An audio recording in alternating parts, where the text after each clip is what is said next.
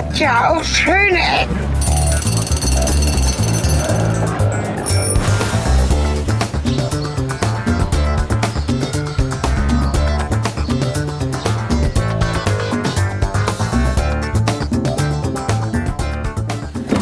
Ja, herzlich willkommen und zurück zu einer neuen Folge von Schöne Ecken. Ich sage ja meistens eine ganz besondere Folge oder ich sage etwas von wegen Premiere für etwas, was wir noch nie zuvor gemacht haben. Heute haben wir alles auf einmal. Ein Herzenswunsch von mir, von Folge 1 geplant für diesen Podcast Split war. Wir haben als äh, Gäste zwei Architekten. Ne? Ähm, Irmgard Kösters und Kai Kort. Hallo. Gleich Stellt euch gleich ganz ausführlich vor. Genau. Doppelte Dosis, ne? Wenn Ja. man das bei Folge 1 sagt, hier, dann hat sich der Wunsch jetzt erfüllt, gleich doppelt. Genau. ähm, so lange gewartet, 212 Folgen ohne. Jetzt äh, ändert sich alles. Ich erfahre, was wir tatsächlich wirklich ähm, hätten sagen dürfen. Ich habe schon gehört, ihr habt euch ein bisschen umgehört in den Folgen und wart auch an vielen Orten, die wir gesehen haben. Das können wir vielleicht ein bisschen mit einfließen lassen gleich. Aber es soll gehen um ja, eure ja, Lebensgeschichte, wenn man so will, und diesen Ort Eddigehausen, in dem wir sind, in dem ihr wohnt, arbeitet, lebt äh, gebaut habt, ganz viel. Ich habe gar nicht so ganz mitgezählt, wie viel. Das bekommen wir vielleicht gleich noch ein bisschen genauer. Viele Projekte. Aber vielleicht nur ihr euch erstmal kurz vorstellen, ein bisschen erzählen, wo ihr herkommt und Ja. äh, Also wir haben, wenn man so will. ja, ich fange mal an. Und zwar, ähm, ich bin halt in Westfalen geboren, direkt an der holländischen Grenze. Und äh, tatsächlich äh, bin ich dann zum Studium nach Braunschweig, hat es mich verschlagen. Und da habe ich halt meinen Freund, den Kai Kott, mit dem wir zusammen halt das Büro K2 haben, kennengelernt. Ähm, wir sind beide nicht von hier. Also Eddigehausen liegt ja kurz vor Göttingen. Es liegt wirklich richtig mittig in Deutschland. Das ist auch der Grund, warum wir uns hier eigentlich äh, wohlfühlen, weil es halt wirklich... Ähm, ähm, von, von der Natur und Landschaft hier toll ist. Ähm, und ähm, von Braunschweig war es halt nicht weit. Als wir in Braunschweig studiert haben, ähm, sind wir seit dem ersten Semester halt zusammen und ähm, haben das Studium gemeinsam ähm, durchgehalten sozusagen, hintereinander Diplom gemacht und nach dem Diplom sind wir von Braunschweig nach Göttingen gegangen, ähm, weil halt es war die Zeit 1990, ähm, der war ja halt durch, äh, also ganz, ganz viel Arbeit für den Architekten, was vorher nicht so Stimmt, ja. unbedingt äh, zu erwarten war. Als wir angefangen sind zu studieren, hieß es, wir wären eh alle arbeitslos. Ja. Ähm, damit wurden wir begrüßt damals ähm, im ersten Semester, aber wir haben uns nicht abschrecken lassen, trotzdem das ein langes Studium gemacht. Also wir sind Diplom-Ingenieure und ähm, es war halt, äh, es hat halt 14 Semester gedauert, das war damals noch üblich. Ähm, eine Durchschnittsstudentenzeit bei uns war 18 Semester, neun Jahre, heute kaum vorstellbar. Ja. Ähm, aber wir haben es dann doch nach sechseinhalb oder sieben Jahren geschafft, das Diplom zu machen ähm, und sind dann halt ähm, aus, dem, aus Braunschweig äh, nach Göttingen gegangen, weil es halt hier in Göttingen doch auch ähm, halt interessantere Büros gab und wir wollten halt eh immer mal selbstständig werden und viele, ähm, die dann halt in Braunschweig geblieben sind, ähm, das ist natürlich auch attraktiv, in dem Ort zu bleiben, wo man studiert hat. Da gab es auch viele Architekturbüros. Äh, Das wollten wir aber gezielt nicht, sondern lieber irgendwann mal selbstständig werden. Und deswegen sind wir da von Braunschweig weggegangen. Ich habe so ein bisschen gedacht, als ich euch kennengelernt habe. Wir haben ja damals, damals letztes Jahr nach einem Haus gesucht für ein Filmprojekt. Das wollt ihr nicht weiter besprechen. Das erzähle ich im Podcast, wenn es fertig ist. Ich habe so als erstes gedacht, das ist irgendwie genau mein Traum. Als Kind wollte ich Architekt werden und habe mir immer Häuser vorgestellt. Einfamilienhäuser. Ihr baut überwiegend, glaube ich, Einfamilienhäuser oder Familienhäuser mit ganz vielen, mit viel Glas, mit ungewöhnlichen Formen, mit, wenn man so will, überall ich sage mal einfach ganz profan, Dreiecksformen, ne, Polygone. Genauso was hatte ich als Kind in meinem Kopf und als ich zum ersten Mal euer Haus hier gesehen habe, wo wir jetzt auch sind, dachte ich, wow, krass, das ist äh, so ein bisschen die ähm, Karriere, die ich auch gern gehabt hätte, aber aus Gründen, viele wollen Architekten werden und werden es nicht, nicht gemacht habe. Und deswegen hat mich das so gefreut, einfach mal ins Gespräch zu kommen, ähm, was ihr so macht. Jetzt dann würde ich noch ein bisschen Kai. Vorstellen, genau. Ja. erzähl. Ich bin Kai, ich erzähle mal weiter. Wir sind dann also nach Göttingen gegangen und Irmi hatte eigentlich immer gesagt, ähm, hatte immer gesagt, äh, sie will selbstständig sein und ähm, hat sich dann tatsächlich im Jahr 2000 selbstständig gemacht. Äh, zu der Zeit war ich im anderen Büro noch als Partner äh, und dann ist die Partnerschaft aber ein paar Jahre später auseinandergegangen ähm, und seitdem leben wir nicht nur zusammen, sondern arbeiten zusammen. Also bei mir ist der Hintergrund aber auch noch halt, dass mein Vater halt Architekt war in Westfalen, auch ein Büro hatte und auch mm, Wohnhäuser gebaut hat. Und das äh, Büro an der holländischen Grenze äh, war halt auch ein kleines Büro mit fünf, sechs Angestellten, aber wurde halt auch über 40 Jahre lang halt äh, bestimmt äh, ähm, also, ähm, betrieben. Und ähm, das Büro wollte ich aber nicht übernehmen. Ich wollte lieber halt meine eigenen äh, Fußabtritte irgendwo hinterlassen. Und mein Vater hat das auch gut akzeptiert und ähm, hat auch immer gesagt, ähm, nein, kann er verstehen, dass ich halt meine eigenen äh, Wege gehen muss. Und ähm, hat aber immer als Statiker hier im Büro mitgearbeitet, solange wie er gelebt hat. Und ähm, deswegen hieß das Büro halt auch K2-Architekten. Am Anfang war das halt Kösters und Kösters, mein Papa und ich. Und als dann mein Freund so. 2007 dazu kam, ähm, hieß es dann Kort und Kösters. Also da hatten dann manche gefragt, was ist denn passiert mit dem Heino Kösters? Da habe ich gesagt, nein, nein, mein Vater, dem geht's gut. Und der hat halt äh, die Statiken weitergemacht und das Büro hieß auch immer ähm, Architektur für Büro und Statik, ja. weil wir halt immer die Statik mitgemacht haben und das ging halt nur, ähm, weil wir halt einen Statiker in der Familie hatten. Ja. Ja, genau. Und als Kai dann dabei war 2007, ist dann zwar mein Vater aus dem Namen verschwunden, aber er hat im Hintergrund weitergearbeitet. Ja, sehr schön. Familienunternehmen so ein bisschen, ne? Ein Familienunternehmen, also, eindeutig, genau. ja. Ich, ich finde das, ich habe mir schon, bevor ich euch kennengelernt habe, die Häuser auf, auf, der Webseite angeschaut und ich war total begeistert, weil ich gedacht habe, endlich mal moderne Häuser, die nicht so Standard sind und die nicht so, also wir haben in dem Podcast, unsere Hörerinnen und Hörer werden es wissen, eigentlich nur noch äh, große Trauer beklagt über, sagen wir 95 Prozent dessen, was gebaut wird. Rasterarchitektur nennen wir das. Alles wird irgendwie optimiert und auf Effizienz getrimmt, auf billig, billig, billig. Und ihr macht irgendwie so das Gegenteil. Das ist irgendwie schön und auch zeitlos, fand ich. Und deswegen ähm, geht mir das Herz über. Vielleicht mögt ihr mal ganz kurz beschreiben, was so grundsätzlich eure Profession, euer Stil ist.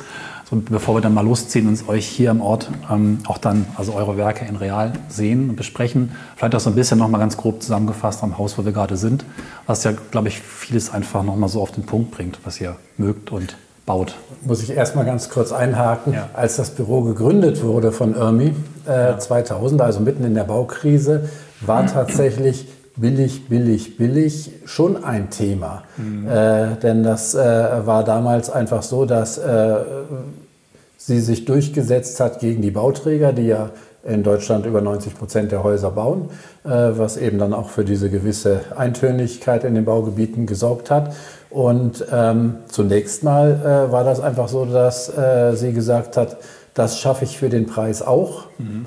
Ähm, und über die Jahre dann Schön. ist das, ja, äh, genau. auch, aber schöner, über die Jahre ist das dann äh, mit den äh, Kosten, ähm, wir, wir versuchen immer noch kostenoptimiert zu bauen, äh, aber äh, es ist, die Häuser sind dann teilweise schon aufwendiger geworden. Ähm, und äh, es ist aber jetzt so, dass die Kosten äh, bei den meisten Bauern, die heute kommen, nicht mehr das erste sind, sondern dann einer von vielen Punkten. Und das erste ist tatsächlich die Form. Ja. Und unser eigenes Haus, das haben wir halt, äh, das lieben wir natürlich besonders. Und das äh, Beeindruckende ist hier halt, wir haben hier 16 Meter Höhenunterschied. Mhm. Und als wir das Grundstück, ähm, wir haben da fast zehn Jahre drauf gewartet, weil hier stand ein altes Haus, was eigentlich auch fast niemand gesehen hat, weil es einen großen Baumbestand auch auf diesem Grundstück ja. gab.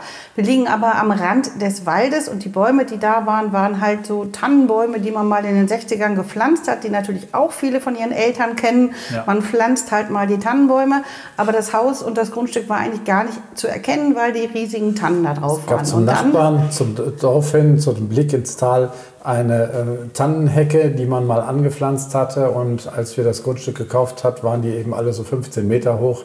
Das heißt, den Blick ins Tal gab es nicht. Mhm. Ähm, Sodass die Steilheit hat man auch nicht gesehen und auf unserem Grundstück ist eine kleine Hütte mit einem Hirschgeweih über der Haustür. So was alle mega romantisch finden, was an die Schweiz erinnert und wo man sich denkt, boah, das will ich haben. Und ich habe auch immer gesagt, als wir spazieren waren in Eddigerhausen, weil wir schon viele Jahre vorher auch hier im Gutshof gewohnt haben, ähm, die Hütte, da möchte ich gerne, das, das soll meine werden und die hätte ich gerne und äh, das Grundstück dazu nehme ich halt auch. Mal gucken, was sich ergibt. Oder nehmen wir auch. Und dann haben wir halt dieses steile Grundstück erworben. Und dann ging es los, halt für dieses steile Grundstück ein Haus zu entwickeln. Und dann, äh, was du schon gesagt hattest, halt, dass man, ähm, wir ähm, Ecken und Kanten, nein, wir falten. Also wir nennen unsere okay. Architektur mhm. gefaltet. Also ja. K2-Architekten wir würden sagen wie Origami. Mhm. Also unsere Gebäude werden halt nach der Natur gefaltet oder mit der Natur gefaltet. Und unser Haus ähm, hat ja noch den besonderen Namen Fledermaus das hat sich auch ergeben, äh, dass halt dieses Haus, weil es an diesem Steilhang ähm, liegt, haben wir uns als Bild, also wir für jedes unserer Häuser halt entwickeln wir ein Bild. Und für unser Haus war es halt die Fledermaus, die sich halt innerhalb ähm, des Schlafes sicher einwickelt und dann sieht man nur den mhm. Kopf. Und ähm, das ist eine kleine Hufeisennase gewesen. Man sieht im Prinzip nur den Flügel und ähm, der ist eingerollt. An einem Ast hängt sie dann Kopf nach unten. Und ähm, das ist tatsächlich dass man in dem Flügel erkennt, ähm, wie die Statik auch des Hauses ist, weil es sich sozusagen um den Hang krallt. Ja. Ja, und äh, wenn man das Bild der Hufeisennase neben unser Haus hält, dann erkennt man tatsächlich diese Flügelform. Also unser Haus sieht ja aus wie eine große Halle, wie ein Kokon. Und äh, innerhalb dieses Kokons sind unsere Räume angesiedelt. Ja. ja, und äh, die Flügelform, also diese Knochen, die man in dem Flügel erkennt, sind sozusagen das Tragwerk unseres Hauses. Fotos dazu gibt es auch im Podcast. Entweder ja. jetzt, wenn ihr euren Podcatcher schaut, wenn der das ja. entsprechend hergibt. Bei Apple-Geräten funktioniert das gut. Bei allen anderen bitten wir auch nochmal die Fotogalerie auf der Webseite anzuschauen. Da gibt es halt auch Fotos von diesem Haus und den anderen Häusern. Ich fand ja beim ersten Blick, den ich gesehen habe, damals sogar in einem anderen Film, den wir ja noch verlinken können, dass es wahnsinnig nach Zukunft aussieht, obwohl es ja nun schon nicht alt ist, aber doch schon einfach 10, 12 ja, Jahre. Es ist zeitlos. Also es ist, ist halt einfach, äh, also ich glaube, das ist auch ein, zeitlos ein modern, Fakt, zeitlos, zeitlos, modern. Es ist halt, ähm, halt offen. Also das ja. Wichtigste, glaube ich, was alle unsere Häuser gemein haben, ist es halt offen und halt auch innen drin die Blickbeziehung. Also wichtig ist uns, dass halt jedes Haus nur für seinen Ort gebaut wird. Also es gab natürlich mal Fragen, die gesagt, oh, das Haus ist so schön, kann ich das bauen, nachbauen? Da haben wir gesagt, das wird eh nicht ähm, äh, funktionieren, weil jedes Grundstück anders ist, jede Zuwegung ist anders, Einfahrt, ähm, jede Blickbeziehung ist anders und wir können uns nie vorstellen, dass ein Haus noch mal irgendwo anders steht, äh, weil es einfach äh, für uns auch nach den Himmelsrichtungen nicht funktioniert. Also jedes Gebäude wird nach Süden, Norden, Osten, Westen orientiert und wie die Familie lebt. Also es ist tatsächlich so, immer, man denkt halt immer, jede Familie lebt gleich. Das tut sie definitiv nicht. Und wenn wir Leute fragen, ja, wie leben sie? Einer steht morgens um fünf auf, einer steht morgens um acht auf und, oder hat Schichtdienst und ähm, sowas alles. Und alle diese Sachen ähm, lassen wir in die Gebäude einfließen, sodass man wirklich ähm, dann merken kann, ah, ne, äh, wie wird dieses Haus bewohnt, belebt, also wie sind die Bewohner und geht es denen wirklich gut mit diesem Haus. Also es wird halt, du sagst immer, es ist wie mit einem Schneider. Erzähl mal. Ja, ein Schneider. Da, da, man bekommt einen Anzug. Ja, tatsächlich ist es so, bei ja. unserem Haus ja. zum Beispiel so, das ist im Innenraum etwas extrem. Äh, das liegt aber eben daran, dass wir nicht so der typische Häuslebauer sind. Erstmal haben wir äh, leider keine Kinder. Ähm, das tut dem Haus aber wiederum ganz gut, äh, denn ein Kinderzimmer ist ein in sich geschlossener Raum. Ein Kind will auch mal die Tür zumachen oder abends mhm. schlafen. Äh, und ähm, so dass, wenn man so Zeitschriften sich anguckt, eigentlich kaum je Kinderzimmer drin sind. Äh, nicht, weil die keinen interessiert, sondern weil ein Kinderzimmer für sich gesehen eigentlich meistens kein so wahnsinnig spannender Raum ist. Ja. Ähm, das hat unser Haus nicht und da wir viel arbeiten äh, und die Zeit, wo wir nicht arbeiten, wir gemeinsam kochen, dann irgendwann zur selben Zeit ins Bett gehen. Ähm, deshalb ist akustische Abschottung bei uns eigentlich nicht das Thema. Mhm. Und das ermöglicht es bei unserem Haus zum Beispiel äh, praktisch auf Innenwände und Türen komplett zu verzichten. Das ist jetzt äh, außer der Hanglage das andere, was unser Haus ja. ausmacht. Und so ist das bei anderen Häusern eigentlich auch. Wir versuchen aus dem Grundstück das immer auszuquetschen wie eine Zitrone, versuchen einfach zu kapieren, was ist an diesem Grundstück gut. Äh, und dann versuchen wir herauszufinden bei den Bauherren, was ist an den Bauherren besonders. Und wenn wir gut drauf sind, gelingt es uns auf die Art, äh, individuelle Häuser zu machen. Ich habe gerade gedacht, das ist so ein bisschen nicht Workflow, sondern einfach nur der Flow der Menschen im Haus plus das, was das Grundstück und damit das Licht mit dem mhm. möglichen Ort, an dem dieser Flow passiert, macht. Wenn man ja. das so will. Interessant, ja.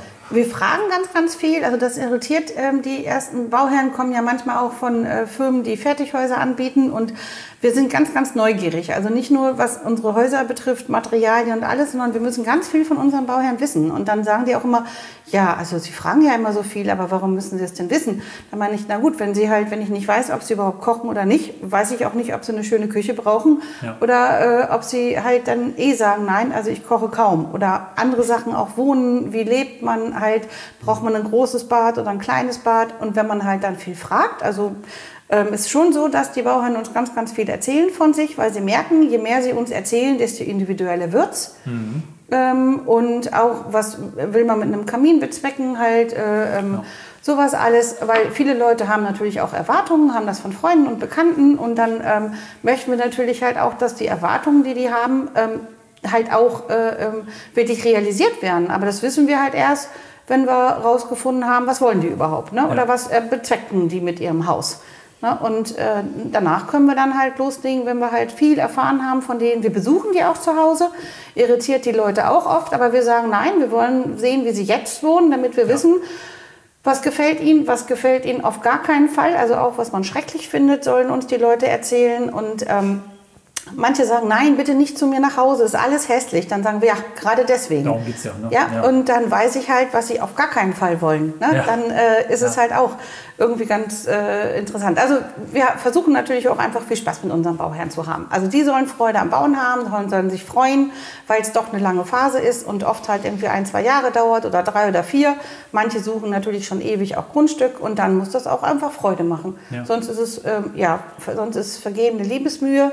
Und äh, wenn man am Schluss dann auch noch traurig ist, weil einem das Haus nicht gefällt, weil man nicht genug erzählt hat, dann geht es halt in die Hosen. Das prägt ja auch das Leben dann danach, zumindest solange man im Haus lebt. Also Ja. ich denke immer, das ist so schade, dass so viel gebaut wird, was einfach geistlos ist. Das steht da nicht nur für die Menschen, die darin leben, sondern für die danach kommen, Mhm. Ja. 50 Jahre, 100 Jahre oder länger. Und es geht nicht weg. Mhm. Oder oft geht es halt nicht weg, weil man einfach da viel Geld investiert hat und viel auch Energie investiert hat.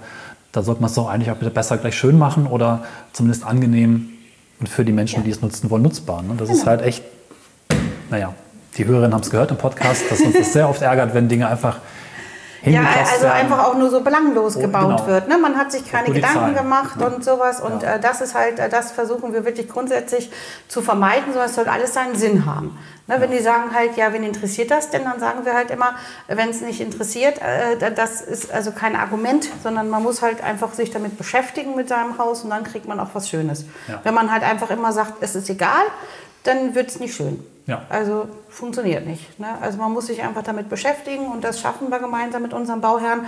Die meisten sind auch wirklich stolz auf ihre Häuser, also ähm, lassen auch jeden rein. Also wir haben auch oft ähm, mal so einen Tag der Architektur gehabt, wo halt auch die Türen für andere äh, Besucher äh, geöffnet sind. Ähm, das merkt man auch wirklich, das machen die nicht uns zuliebe, sondern weil die Bauherren einfach so stolz sind und sagen halt, hier, ihr könnt gerne mal kommen ähm, und das sehen und ähm, das macht denen halt Freude und äh, es gab auch eine Bauherrin, die sagte, es waren 200 äh, Leute heute in meinem Haus. Ich habe Blumensträuße bekommen, Dankessagungen und sowas halt, wie toll das gewesen wäre, dass, dass man einfach in die, in die Privatsphäre rein. Herrlich. Ja. Ich habe noch nie in meinem ganzen Leben an einem Tag so viele Komplimente, Komplimente. gekriegt. Cool, das ja, ist schön. ja. also deswegen, das föhnen wir auch, weil manche so auch ängstlich sind. Oh, jetzt kommen andere in mein besonderes Haus, weil die Häuser sind alle besonders. Mal gucken, ob die das überhaupt mögen. Und Ja. dann war sie baff, dass halt eigentlich 200 Leute da waren und sie alle beglückwünscht haben, halt, dass man ähm, so ein also in dem Fall ein kleines Haus, aber mit der Natur zusammengebaut halt ähm, so Ja. ähm, bauen kann. Und das finden wir natürlich, das ist unser Feedback. Also deswegen machen wir es. Letztendlich machen wir es, weil unsere Bauherren halt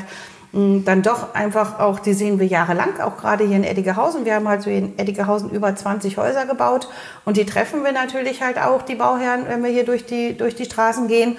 Und ähm, auch nach fünf, sechs oder zehn Jahren sagen die immer noch, meine Güte, wir sind so glücklich, schön, dass wir dieses Haus haben mit viel Glas. Also Ja. Hauptpunkt ist immer das viele Glas, Ja. was wir gleich auch sehen. Na, Da kann man erstmal denken, ach, viel Glas machen ja alle, aber da gibt es Ja, halt auch große nein. Unterschiede. Einfach nur Glasfronten, äh, wie in einem Bürogebäude, ist halt meistens nicht so spannend und auch nicht so praktisch, je nachdem, wie man es baut. Mhm. Aber im Privaten ist es toll. Und wir haben es ja auch äh, sowohl selbst genutzt als auch bei anderen gesehen. Für Filme ist es halt auch toll. Es gibt ja auch Werbespots, vielleicht verlinken wir den einen oder anderen, wo die, die Häuser auch eine Rolle spielen dürfen. Und dann ähm, ja, auch strahlen dürfen. So, ich würde sagen, wir gehen mal Genau. los So, jetzt gehen wir los. und schauen uns ein bisschen um. Das ist ja ein bisschen mein neuer Lieblingsort geworden, Erdigerhausen. Ich war ja bis letztes Jahr nicht hier, komischerweise. Bin selber auch schon ein paar Mal rumgelaufen. Und es gibt ja. auch neben euren Häusern auch andere tolle Projekte und viel zu entdecken, was ich für ein Dorf Also das Dorf Erdigerhausen ist einfach auch ungewöhnlich. extrem. Ja. speziell und wir haben ja vorher in Göttingen gewohnt, in Wende und waren hier mal Fahrradfahren oder spazieren und fanden immer die Plesseburg toll, die man auch in unserem Haus sieht. Ne? Also wenn man das äh, weiß und ähm, heißt ja auch Ritterstieg, wo wir wohnen und das war halt der Ritterstieg ja zur Burg. Das heißt also, wenn man an unserem Haus vorbeigeht, kommt man zwangsläufig zur Plesseburg und ähm, es wurde tatsächlich auch schon hier ein Bericht zum, ich glaube, das war die 800-Jahr-Feier Plesseburg, Ja. die hat man auch bei uns gedreht, ähm, weil da halt der Ritterstieg vorbeiging wo man sich vorstellen konnte, okay, hier gingen die also mal die Ritter mit Ritterrüstungen und Pferden hoch zur Burg. Und das fanden wir natürlich immer ganz besonders. Ja. Ich habe da auch ein Foto Ja. mit ein bisschen weniger Grün schon vom Besuch im April, glaube Ja. ich, oder März war es schon, wo man es sehr gut sehen kann, der Blick zur Burg. Sieht ziemlich toll aus. Ja, Okay, 20 und, Projekte finde ich witzig. Ich habe nur sechs, glaube ich, gefunden bisher oder fünf. oh nee, viel mehr. Es sind sogar noch mehr. Ja, weil ich habe halt früher, ich habe ähm, Tennis gespielt und ähm, habe hier, als ich im Tennisverein war, natürlich halt auch, wurde immer gefragt, Ömi, kannst du mal dies, kannst du mal das. Also schon der klassische Dorfarchitekt, so wie es letztendlich mein Papa halt auch war. Also der hat halt auch den Ort, wo ich war, ähm, hat mein Vater gefühlt zu 50 Prozent gebaut. Das waren aber die Architekten aus den 60er, 70ern. Und das war aber auch der Architekt und jeder erzählte immer, mein Haus war von. Und ähm, hier im Ort gab es schon auch andere zwei Architekten, halt sozusagen vor uns, die den Ort sehr geprägt haben. Also in Eddigerhausen war immer der Architekt schon etwas, ähm, also hier gab es viele, die mit Architekten gebaut haben und nicht halt einfach irgendwie ein Haus wollten. Aber scheint auch generell, weiß ich nicht, ob es stärker ist oder mehr auch äh, eine Rolle spielt, zu sagen, wir wollen auch was Besonderes bauen, aber ist äh, auch, was ich gesehen habe von Häusern aus den 80ern und davor, ist es schon irgendwie immer auch mit einem gewissen Pfiff oder mit, einem gewissen, mit einer gewissen Idee. Also, das, also es ist auch mehr Kunst, könnte man fast sagen, als Mhm. Also vielleicht es ist, sonst. das ist äh, immer ähm, das Spannungsfeld bei Architektur zwischen Gebrauch und Kunst. Und hier tendiert es ein bisschen mehr Richtung auch Kunst. Also es ist auf jeden Fall mehr Kunst. Das ist ja auch das, was Bauhaus, äh, was das Ja. Bauhaus halt einem gelehrt hat. Und in Braunschweig haben wir ja nun mal die klassische Bauhaus, äh, die klassischen Bauhausprofessoren gehabt Ja. und haben halt äh, die Lehre gehabt, dass man halt, dass es ein Gesamtkunstwerk äh, ist und dass man natürlich auch ähm, die Handwerker mit einbezieht. Also unsere Häuser äh, werden auch nur, wenn halt Handwerker Freude dran haben, ähm, wirklich speziell und schön, weil ähm, ein Dachdecker macht halt nicht hier einfach nur halt äh, Dachziegel nach links, Dachziegel nach rechts, sondern der gestaltet das Haus mit, weil die Dächer immer sehr äh, ähm, speziell sind weil sie oft der Natur angepasst sind Ja. und auch andere äh, Sachen wie halt der Tischler oder ähm, Innenmöbel, also was schon auch, zum Beispiel die ganzen Innenmöbel, das ist auch klassisch wie im Bauhaus gelehrt. Wir machen tatsächlich die ganzen Möbel mit. Wir bauen die Küchen, Ja. wir bauen halt, also wir bauen die natürlich nicht, sondern der Handwerker, aber wir entwerfen und entwickeln halt die Einbaumöbel, ob es Einbauschränke sind. Wir haben auch schon Schlafzimmer gestaltet. Ja. Ähm, und das ist das, äh, woran wir besonders Freude haben, dass die Bauherren, die mit uns bauen, auch genau das möchten. Also sonst kommen die gar nicht zu uns. Die sagen schon hier, die Küche von denen oder das Schlafzimmer oder die Garderobe, der Eingangsbereich, das hat uns besonders gut gefallen. Das haben sie ja alles mitgestaltet. Und äh, mein Freund und ich freuen uns Ja. halt einfach, wenn wir das alles gestalten dürfen, weil dann ist es halt am Schluss ein Gesamtkunstwerk. Es wird Und- wahrscheinlich auch gar nicht funktionieren, wenn ich jetzt einfach Standardmöbel in so ein Gebäude stelle, dann einfach nicht nur optisch, aber auch einfach formal passt da wahrscheinlich eh nichts zusammen, oder? Also das ist schon bei uns so, dass na klar auch viele Le- Leute, äh, weil wir ja halt gerade für welche bauen, die nicht so viel Geld haben, ähm, die können sich natürlich, ne, ich sage halt jetzt mal Ikea-Möbel, weil die kennt jeder. Ja. Äh, na klar machen die das und wir stimmen dann halt die ganzen Proportionen äh, der Wände. Also wenn wir wissen, der Schrank ist drei Meter lang, 2,35 Meter hoch oder so, dann bauen wir halt Nischen, wo das genau reinpasst. Und am Schluss würde das keiner erkennen. Ja. Und ähm, aber wir, das war ja das, wo ich erzählt habe, man fragt ganz viel. In dem Falle fragen wir halt auch viel und sagen halt, welche Möbel wollen Sie denn mitnehmen, damit wir das halt schon mal mit integrieren können, auch mit den Farben.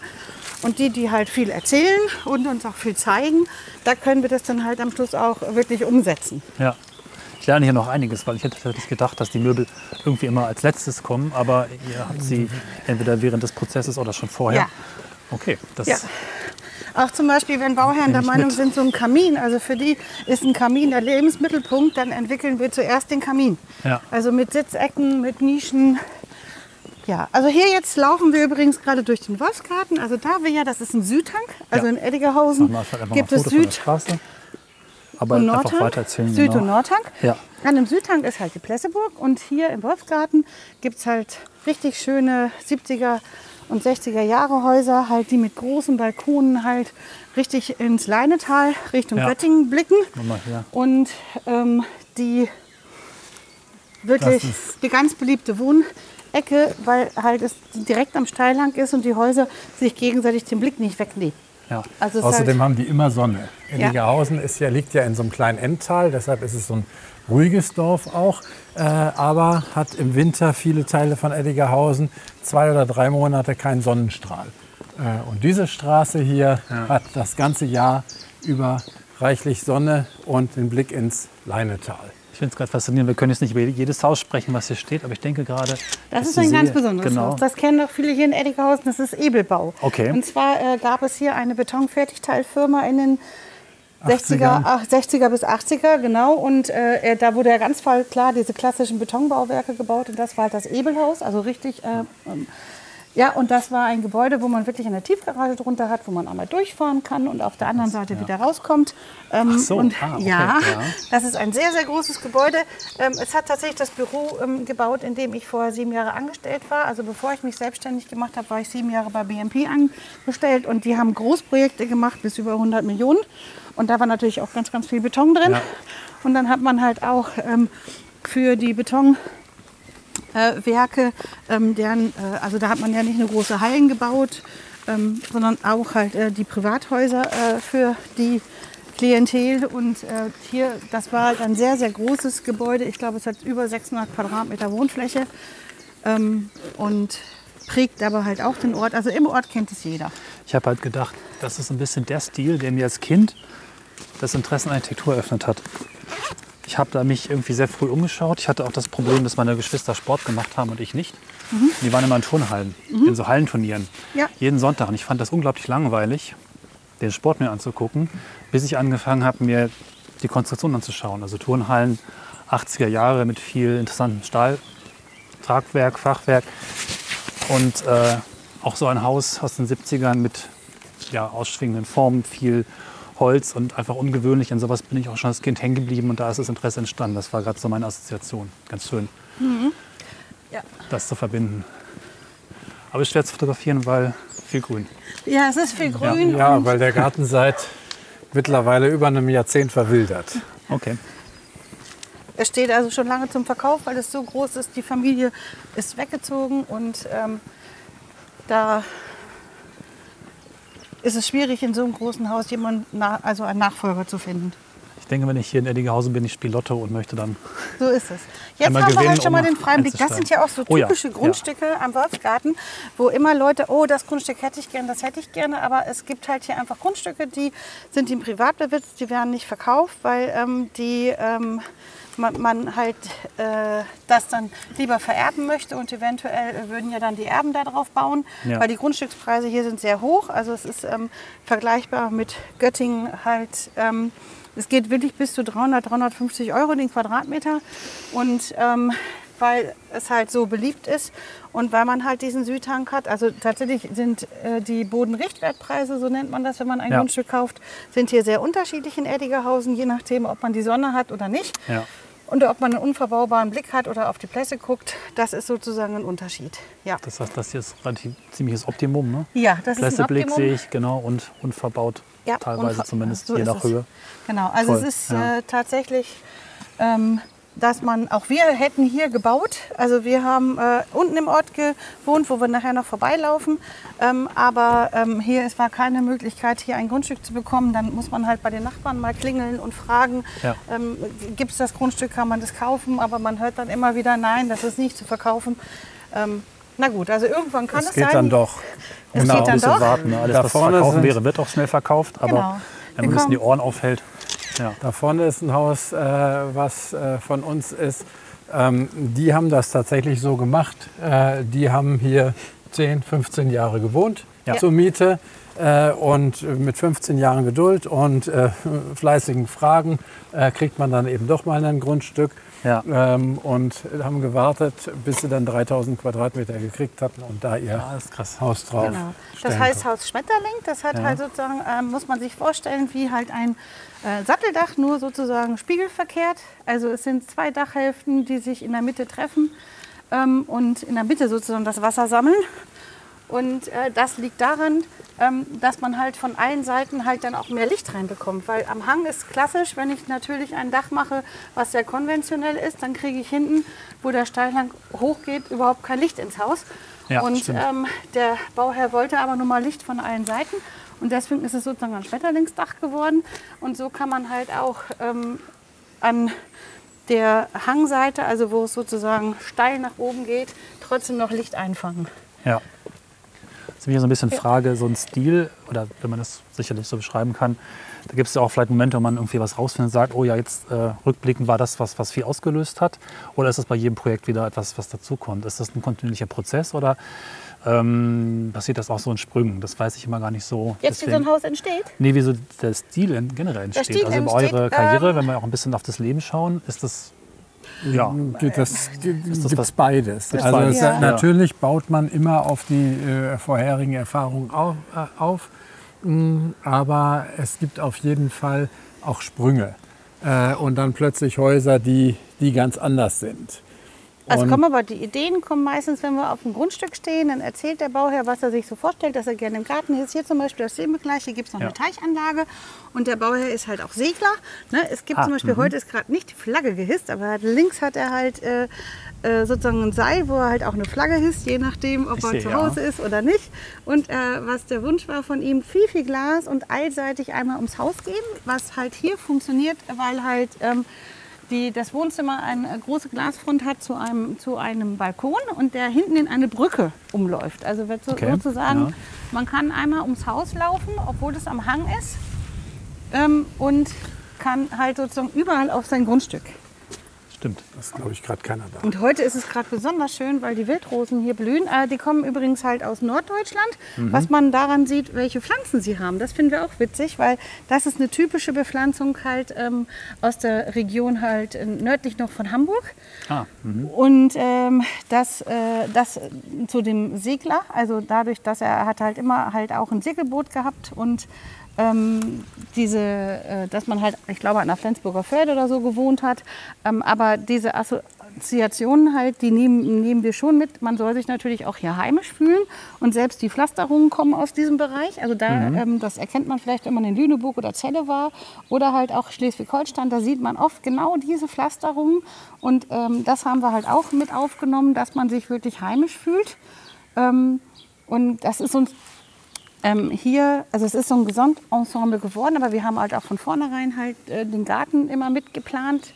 Also wirklich nicht nur das Interieur, hier halt auch, ob es die Küche ist oder die Badezimmer, ähm, aber hier auch noch die Außenanlagen mit. Da schauen wir halt auch, dass wir Also, ja. regionale äh, ähm, Materialien finden, die zu diesem Haustyp passen. Und eine Besonderheit an diesem ist noch halt, ähm, das Haus ist halt so, dass man mit dem Auto unter das Haus fährt ähm, und im Haus sozusagen dann ähm, parken kann. Da hat man halt auch noch seine Werkstatt und was auch immer. Und dann geht man halt im Haus das Geschoss nach oben ins Wohngeschoss. Ähm, das ist bei der Hanglage halt eine optimale Art, im Prinzip zu sagen, ich will ins Haus reinfahren, aber nicht nochmal eine Garage draußen haben, sondern wirklich alles im Haus haben. Ja. Ich fahre nach Hause und bleibe dann in meinem Haus. Jo, Kann ich trocken auch runter? ja. Genau, Ja. richtig. Ja. Rein raus. Ja. Genau. Und, So und hier wird gerade Intimität Wein ist hier angepflanzt. allerdings auch ein The- Thema. Während das Haus sich auf den ersten Blick total öffnet, Ja. äh, ist es äh, tatsächlich so, dass durch die Brüstung und die zurückgesetzte äh, Fassade man eigentlich, wenn man hier auf der Straße sitzt, innen drin keinen sieht. Äh, so, und die, die Rückseite in dem Hang ist das Ganze viel kleinmaßstäblicher, sodass äh, also obwohl dieses Haus scheinbar mh, Hallo sagt bis zum Es geht nicht mehr äh, und ganz offen ist, äh, ist es trotzdem äh, eins, wo man seine intimen und privaten Plätze Ja. hat. Und hier sieht man gleich noch mal den Teich. Also die haben auch einen Reiher. Ah ja, mhm. Ne? Also im Prinzip hier ist völlig okay. Wir können hier ruhig einmal kurz hochgehen. Selbst wenn Sie da wären, ist das kein Problem. Ne? Aber ähm, und dann äh, ist das wirklich so. Hier. Also es ist ein sehr autarkes Haus. Es ist auch ein Haus, ähm, wir bauen sehr, sehr energieoptimiert, Ja. äh, was man von dieser Ecke jetzt halt sieht. Also sie haben einen Heizkamin, also im Prinzip ähm, mit dem Kamin kann man das Haus heizen. Oben gibt es noch eine Solaranlage halt, die auch ähm, nicht nur warm Wasser macht, sondern ich meine in dem Falle auch Fußbodenheizung unterstützt. Ähm, und dann haben wir zum Beispiel, der Teich wird von selbst vom Regenwasser gespeist. Also es ist sozusagen halt an alles gedacht, dass halt auch die Natur mit integriert wird, auch mit Regenwasser. Äh, die Sonne wird genutzt. Ähm, der Bauherr hatte sogar extra darauf geachtet, wir haben eine weiße Dachfolie oben auf dem Dach, das kam vom Bauherrn, damit halt die Sonnenstrahlen halt mehr wieder ins All reflektiert werden. Was hat er sonst? Also als Hilft Physiker. gegen Klimaerwärmung. Ne? Hilft Wenn gegen die Klimaerwärmung, Je dunkler der. Planet, desto mehr Wärme, Ja. wenn man so will. Ja. In Genau. Großstädten wie Los Angeles zum Beispiel macht das total was aus. Auf dem Ja. Dorf mag das vielleicht nicht so die Rolle spielen. m, Aber wir haben es tatsächlich auch äh, bei uns gemessen, dass zum Beispiel ein schwarzer oder ein roter Ziegel schon Temperaturunterschiede Ja. macht. Das ist schon sehr idyllisch heute. Ja. Ne? Äh, noch. Ja, so Da habe ich möchte man gleich gesehen. wieder einen ja, Film drehen, weil, naja, ihr kennt die Geschichte, die Hörerin bekommt es vielleicht später nochmal, Ja, äh, dass das Wetter nicht immer so ist, wie auf den Fotos der Architekten. genau. So, genau. Nee, sonst, so wie heute sah es selten aus, so wunderbar, weil es halt auch einfach heute, ähm, ja, der, die, Gär, die Gärten einfach sehr schön sind, weil es geregnet hat von hier. Genau. Und hier sieht man, von hier zum Beispiel kann man halt ins Neubaugebiet gucken, wo wir nachher herlaufen. Ja. Ähm, oder auch da hinten ähm, alte Sanierungen. Also wir haben auch hier Häuser saniert. Da hinten ist so ein roter Kubus, der einen so anguckt mit großen Glasscheiben.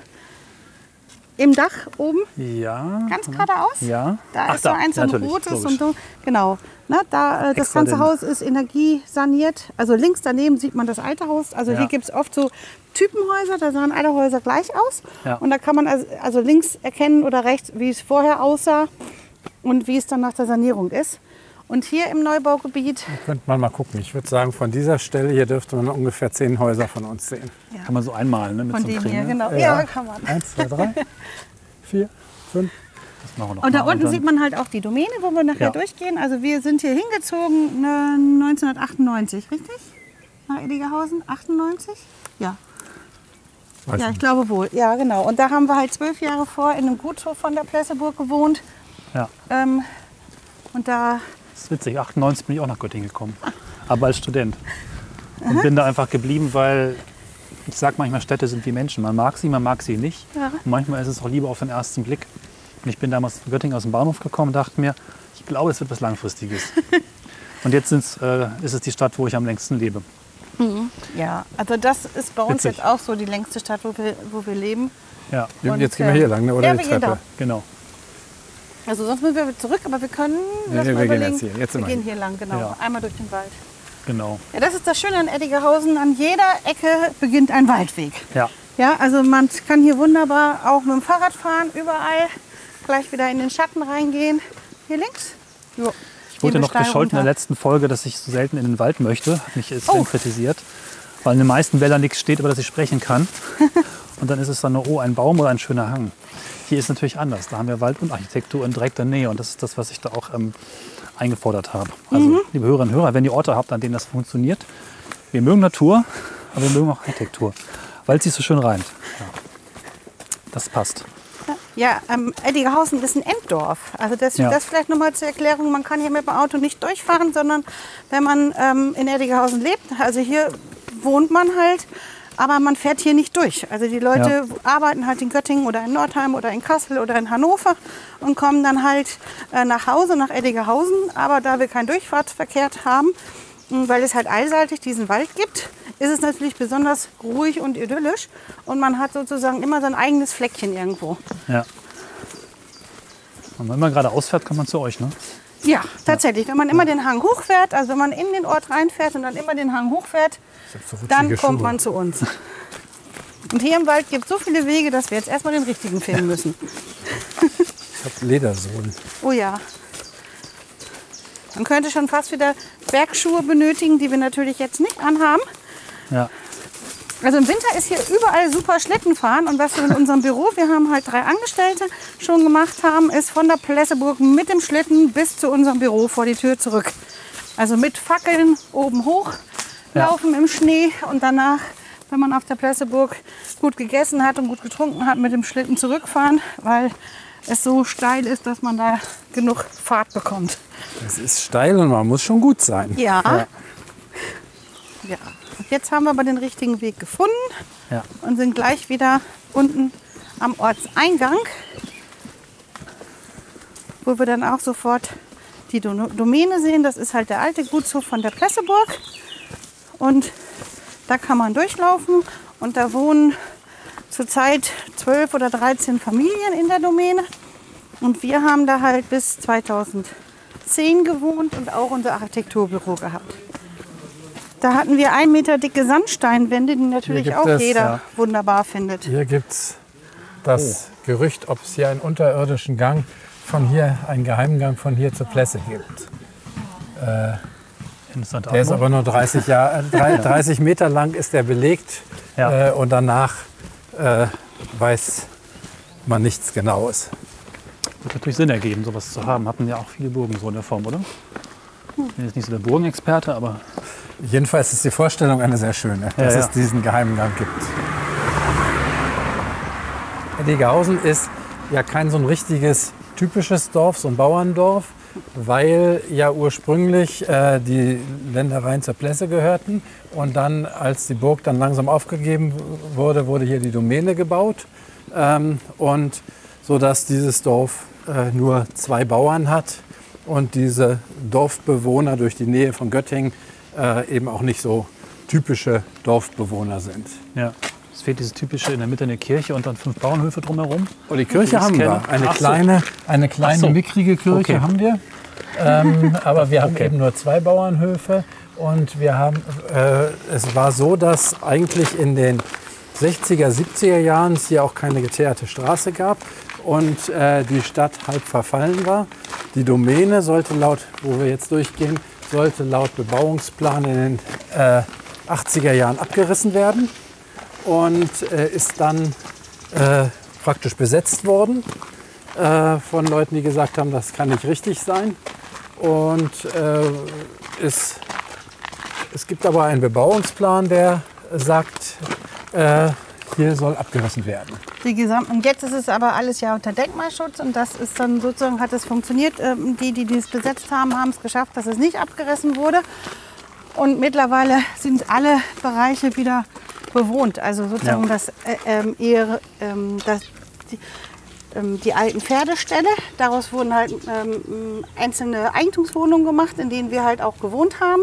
Dann gab es halt das Herrenhaus und dann gab es halt dann noch, ähm, ich weiß nicht, wie hieß das? Die Scheune. Einfach die Scheune. Die Scheune, die leider äh, vor einigen Jahren äh, so baufällig war, dass sie abgerissen wurde.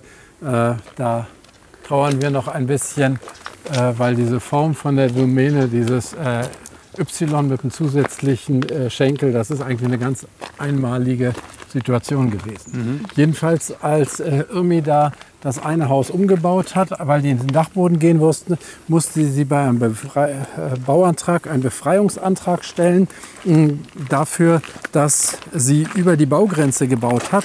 Nun war die, das Gebäude natürlich viele hundert Jahre älter als die Baugrenze, äh, Ja. aber äh, es musste befreit werden, wobei der Abriss natürlich überhaupt nicht wegen des Denkmalschutzes zulässig gewesen wäre. Ja. Sondern der Bebauungsplan und der Denkmalschutz vertrugen sich nicht.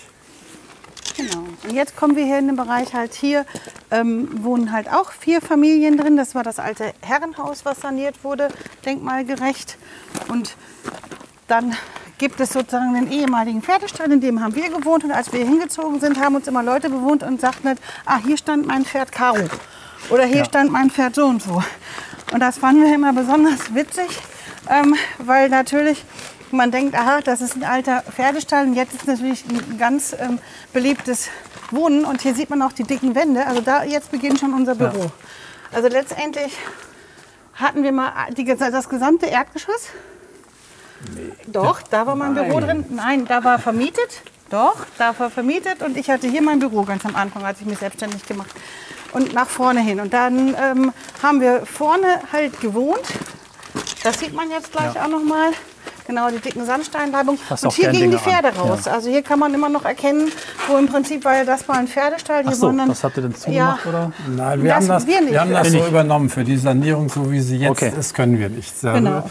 Äh, wir haben zwar damals genossen, dass diese übergroßen Fenster da reingebaut werden, aber wir kommen dafür nicht in die Hölle. Ja. Genau, so ist es. Also hier hat jemand was saniert, aber nicht denkmalgerecht und daher gibt es so riesige Fenster in diesem Gebäude und der Teil, der denkmalgerecht ist, der hat halt kleine Fenster mit ähm, geteilten Ja. äh, Flügeln und dieser Teil wurde halt nicht denkmalgeschützt saniert. Das erste richtige Neubauprojekt oder ähm, ja, was vielleicht jetzt auch dem entspricht, was Ja. man sehen kann, auch hier gemacht? Oder ist es, äh, gibt es überhaupt sowas, was, wo man sagt, da hat sich das von. Das Nein, wir haben, wir haben Ja? ganz lange Ja. ge- eigentlich gebraucht. Also Irmi hat ganz lange gearbeitet, bis wir in Eddighausen gebaut haben. Ja. Also das erste Projekt, äh, das in Eddighausen war,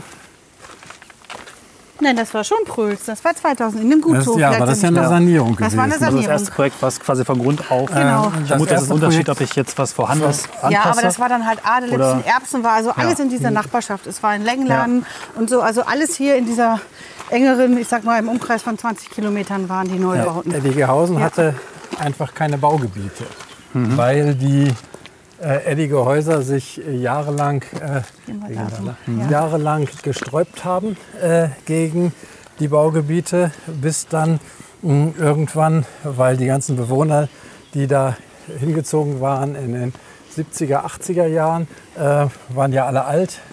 Das heißt, die Schule war gefährdet. Ja.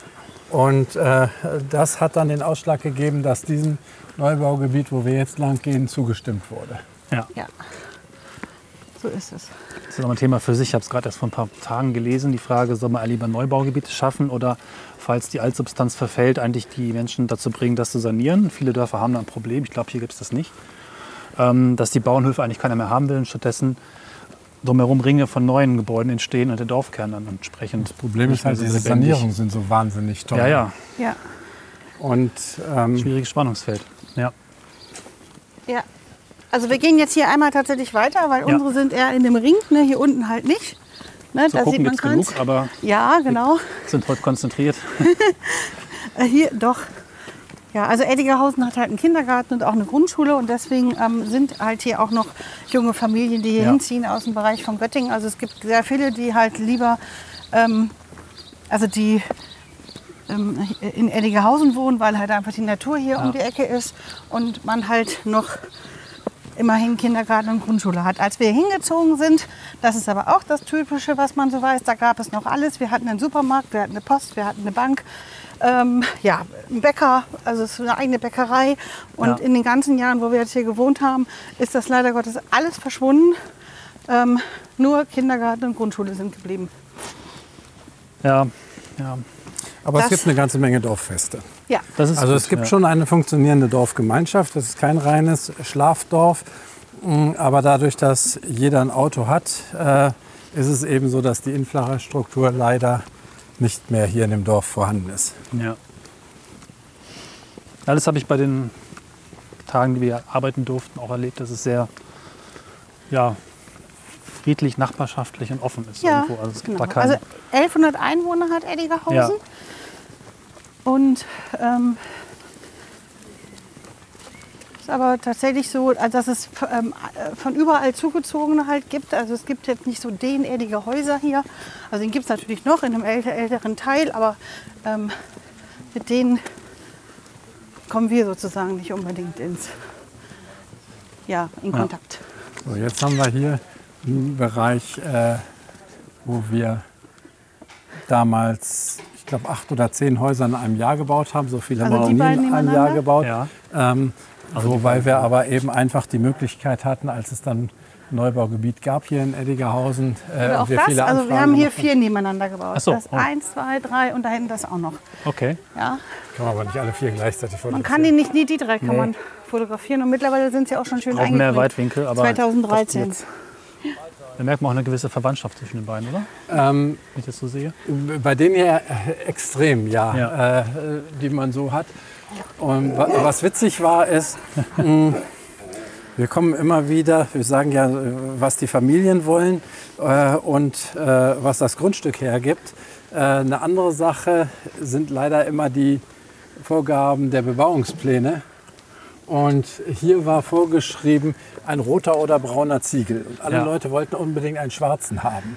Und äh, jetzt haben alle Leute hier denselben Ziegel, weil der nämlich die Farbe schwarz-braun hatte und ein flacher Ziegel war. Ja. Äh, was eigentlich ungewollt äh, zwar nicht die Farbe war, die sie wollten, aber da das der einzige war, der diesen Farbnamen hatte, sorgt eigentlich für eine schöne Einheit. Und das hier halt auch, das wurde auch schon mal veröffentlicht hier, das Haus. Das haben wir halt auch für einen anderen Architekten gebaut, wo sich die Leute auch wundern. Also wir haben schon dreimal für andere Architekten gebaut, weil selbst wenn jemand Architektur studiert, aber danach halt vielleicht im Bauamt angestellt ist oder irgendwas anderes Ja. macht, dann kann er keine Häuser bauen. Also wir haben auch schon für eine Innenarchitektin Ja. gebaut. Ähm, die sagen halt einfach, äh, nein, wir können es definitiv nicht. Also wir müssen uns jemanden nehmen, der es kann. Ähm, und ähm, das ist auch so, dass man, wenn man das ähm, Architekturstudium macht, kann man danach also eine ziemliche Bandbreite an ähm, Berufen ähm, findet man davor. Also man kann halt auch Bühnenbildtechniker werden oder man ähm, findet also Leute, mit denen wir studiert haben in der Städteplanung und na klar halt auch auf Ämtern oder bei staatlichen Baumanagement oder sie sind bei öffentlichen ähm, Gebäuden angestellt, so wie halt eine Art Hausmeister nenne ich das mal. Aber Ja. es gibt ganz viele Architekten, die halt nie gebaut haben und äh, das ist bei uns auch so. Viele kommen immer zu uns und sagen, boah, ist ja toll, dass ihr so schöne Häuser bauen könnt und dürft, ähm, weil tatsächlich, um diese ganzen Sachen halt unter einen Hut zu bringen, ähm, ist man tatsächlich äh, doch, äh, ähm, also wir arbeiten schon ziemlich viel, damit es halt auch am Schluss so aussieht, wie Ja. das, was uns vorgestellt haben. Und äh, wenn man in einem klassischen Architekturbüro ist mit vielleicht 30, 40 Kollegen oder Angestellten, dann kann man halt nicht unbedingt das verwirklichen, was man gerne möchte. Das geht halt nicht. Ja. Deswegen haben wir gesagt, okay, wir machen uns selbstständig, weil dann können wir wirklich das, was man sich so vorstellt als Architekt, äh, wirklich umsetzen. Aber in einem großen Büro ist man halt ein Teil eines Ganzen, was ganz andere Vorteile halt hat.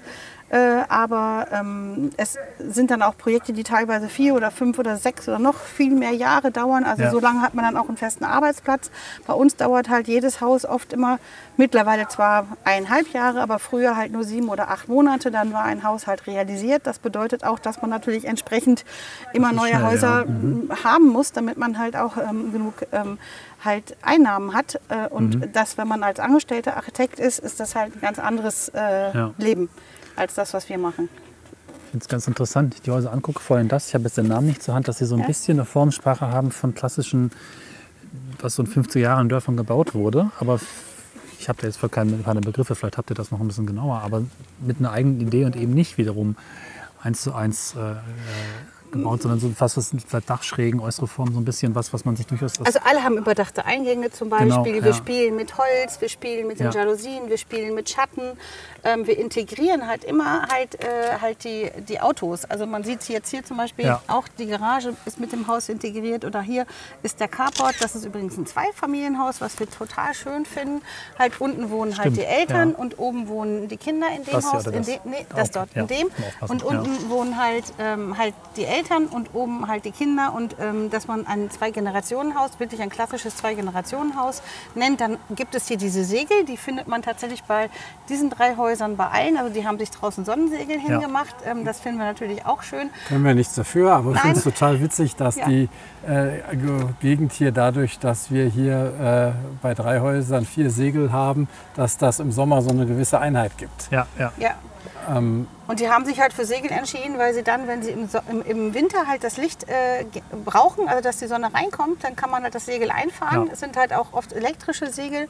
Ähm, dann sagen sie halt einfach, dann haben wir wieder halt den Lichteinfall und im Sommer ist das Segel halt dann äh, da, um halt A, äh, Sonnenschutz ins Haus und Schatten halt für die Terrasse zu geben. Ja. Also es hat zwei. Und das mit dem Holz, das mögen wir halt auch. Wir mögen halt natürliche Materialien. Jetzt ist es so, dass viele natürlich sagen, oh nee, so ein ganzes Holzhaus möchte ich auf gar keinen Fall. Ne? Das ist mir zu viel Pflegeaufwand oder so. Aber dass man halt ähm, trotzdem so Elemente wiederfindet mit Holz, ähm, dass die halt einfach schön verwittern. Ne? Und das kann man halt hier erkennen. Hier, was man hier wieder sieht, äh, ich hatte ja gesagt, wir versuchen immer einerseits möglichst offen zu sein. Hier scheinbar kann man durchs ganze Haus durchgucken, aber man sieht eigentlich nichts, Ja. obwohl wir es äh, mal haben. Äh, trotzdem hat das Haus so einen gewissen offenen Eindruck. Bei dem Haus wir zum Beispiel, die gehen, haben. wenn du noch mal ein Foto Ja. machen Ja, willst von der Ja. ganzen, da, Ist auch da mit der wir Sonne. außen. Ja, ich glaube, das können wir aber da Meinst durch, du, wir oder? dürfen wir durch? Ja. Ja. Ich folge euch Wir einfach. können da durch, da oben, glaube ich, den Plattenweg. Einmal, oder? Wo? Kann man hier durch? Die haben ja so Plattenwege und dann da hinten durch, hier oben? Das würde ich machen. Jo, mach mal. So.